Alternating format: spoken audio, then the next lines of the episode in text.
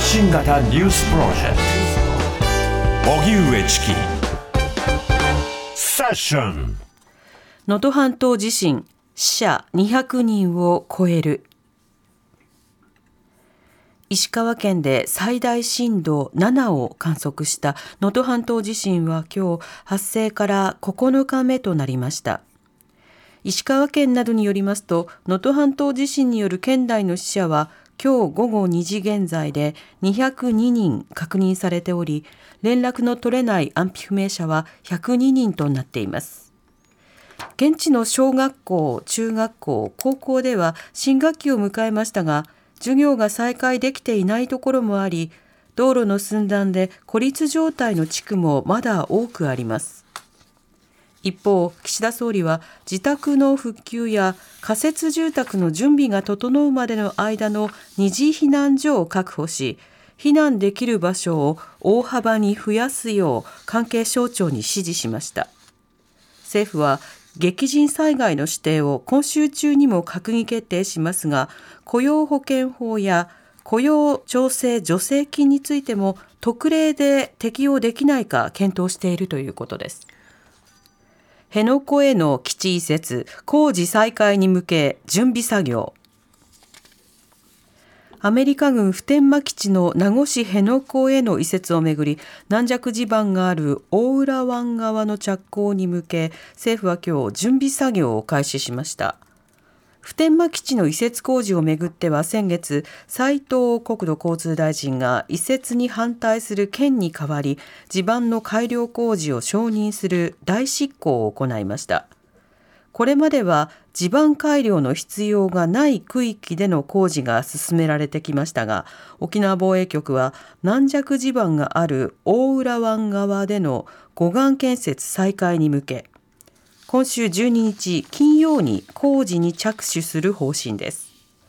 一方共同通信によりますと玉城デニー知事は今日の午前報道各社の取材に対し準備作業への着手により国の強硬な姿勢があらわになると強く批判。残念でならないと語りました。航空機衝突事故から1週間緊急対策を発表。羽田空港の C 滑走路で日本航空機と海上保安庁の航空機が衝突、炎上した事故で、国土交通省は今日、航空機の安全確保に向けた緊急対策を発表しました。今回の事故では、管制官が伝えたナンバーワンという離陸の順番を示す言葉を海保側が滑走路への侵入許可と誤って認識した可能性があることから、斉藤国交大臣は、当面離陸順を航空機側に伝える運用を見合わせることにしました。また羽田を含む全国7つの空港で着陸機が近づく滑走路に別の航空機が侵入した際管制官に注意を促すモニターを常に監視する担当を置くということです。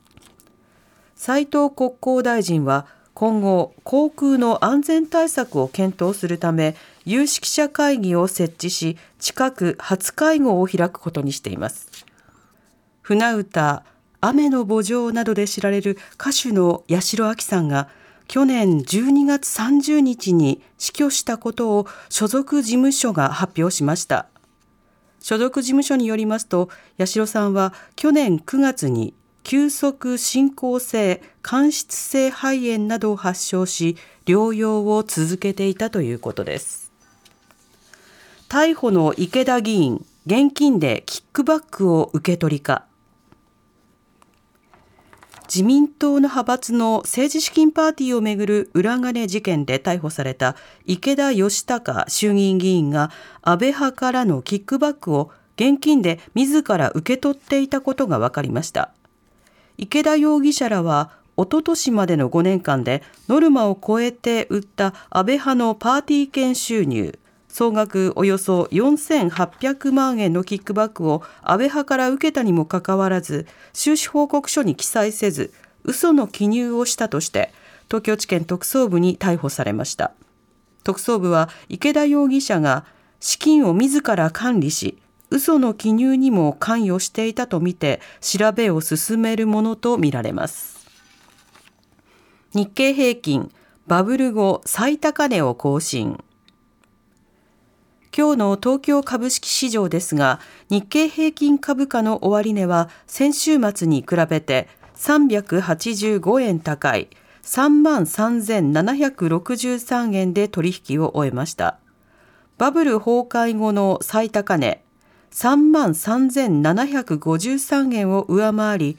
1990年3月以来33年10ヶ月ぶりの高値となりました。一方東京23区の去年1年間の消費者物価指数は変動の大きい生鮮食品を除いた指数が105.0となり前の年より3.0%上昇しました。1年間の上昇率が3%台になるのは第二次オイルショックの影響があった1982年以来41年ぶりです。食料品の値上げが相次いだことが主な要因で生鮮食品を除く食料は8.0%と大幅に上昇し47年ぶりの伸び率でした。イスラエル軍のガザ侵攻南部を攻撃かパレスチナ自治区ガザの南部や中部で攻勢を強めるイスラエル軍は8日も南部ハンユニスにあるハマスの武器庫など30カ所を攻撃したと発表しました。他にも中部の難民キャンプでも地上作戦を行ったとしています。この日、ガザの保健当局は24時間で249人が死亡したとし、これまでの死者は2万3084人に上ると発表。また、イスラエル軍は隣国レバノンに拠点を置くヒズボラへの攻撃も繰り返していて、ロイター通信によりますと、8日、ヒズボラの幹部でイスラエル軍との戦闘の作戦を統括していた司令官が殺害されたということです。こうした中、アメリカのブリンケン国務長官はイスラエルを訪問し、ガザでの戦闘の縮小を改めて求める考えを示しています。TBS ラディオ発信型ニュースプロジェクト。セッション TBS ワシントン支局の樫本照之と涌井文明ですポッドキャスト番組「週刊アメリカ大統領選2024」では大統領選の最新の情勢やニュースを深掘り。現場取材のエピソードや舞台裏も紹介しています。毎週土曜日午前9時頃から配信です。